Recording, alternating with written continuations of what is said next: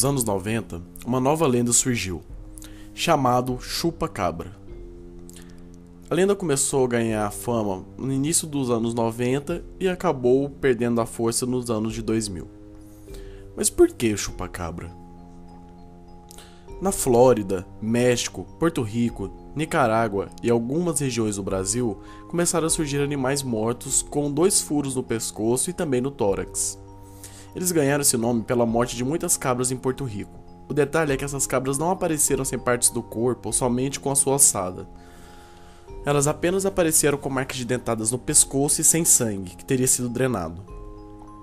O suposto chupacabra. O primeiro ataque relatado ocorreu em março de 1995 no Jabaquara. Boatos ocorreram de que se tratava do auxiliar de promotoria Silvio de Aquino, que atacava em suas andanças pelo Parque do Estado. Neste ataque, Oito cabras foram encontradas mortas, cada uma com três perfurações do tórax e totalmente sem sangue. Primeiramente, pensou que esses atos vinham de cultos satânicos. Posteriormente apareceram também mais mortes na ilha, onde fazendeiros encontraram seus animais sem nenhum pingo de sangue, como cabras, galinhas, cavalos etc.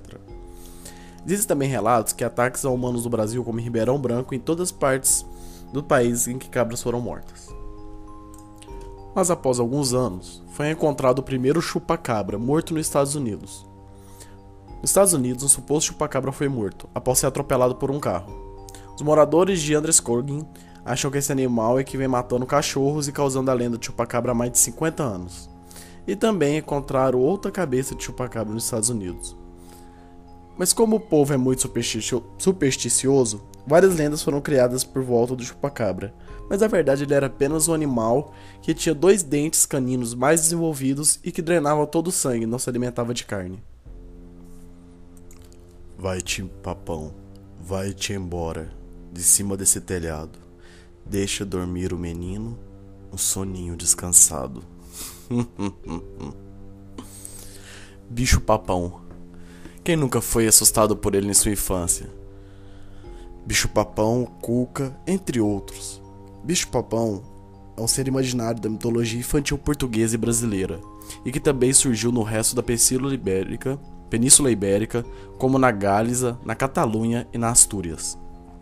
Bicho-papão é a personificação do medo, um ser mutante que pode assumir qualquer forma de bicho, animal, ser humano ou qualquer outra forma existente na face da Terra.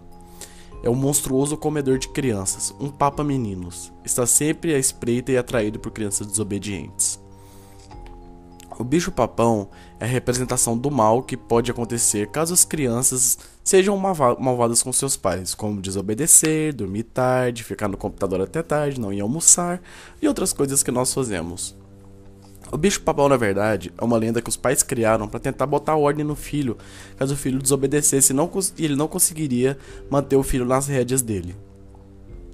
O, o problema é o seguinte: que o bicho-papão mas antigamente, muitas pessoas acharam que eles existiam de verdade, porque algumas crianças começaram a desaparecer após essa música ser cantada.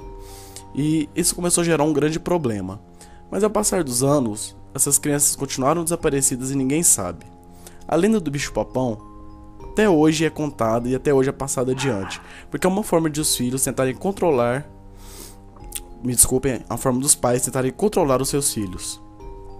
Então, esse foi o nosso Lendas Urbanas de hoje, com Bicho Papão e Chupa Cabra. Qual é a próxima entidade que vocês querem ver aqui? Qual é a próxima lenda urbana? Muito obrigado por verem um vídeo, mais um vídeo feito para vocês. Amanhã irei estrear uma série nova de gameplay com vários convidados que vocês irão gostar muito. E ah, pessoal, essa semana não vai ter Rule of Roses porque eu tô organizando alguma coisa para melhorar o detonado. Eu já comprei um controle aqui, então eu tô arrumando algumas coisas dentro do emulador que não tá passando as cutscenes, e isso tá me atrapalhando muito. Se alguém souber como eu faço para passar as cutscenes, manda mensagem para mim privado no YouTube. Muito obrigado, pessoal. Essa semana vai ter gameplay de Paranormal e gameplay de Slender. E outro gameplay que tá em segredo. É isso aí, galera. Se gostarem do vídeo, deem joinha, até os favoritos e claro, se no nosso canal. Não esqueça de me seguir no Twitter e de curtir nossa fanpage no Facebook. Se você gosta de League of Legends e também Minecraft, acesse nosso canal secundário que tem dois vídeos novos de, de LoL e também de Minecraft. Acesse o da Chipart com os melhores preços que dá medo em qualquer bicho papão. E a Vai-te, papão, vai-te embora. De cima desse telhado, deixa dormir o menino, um soninho descansado.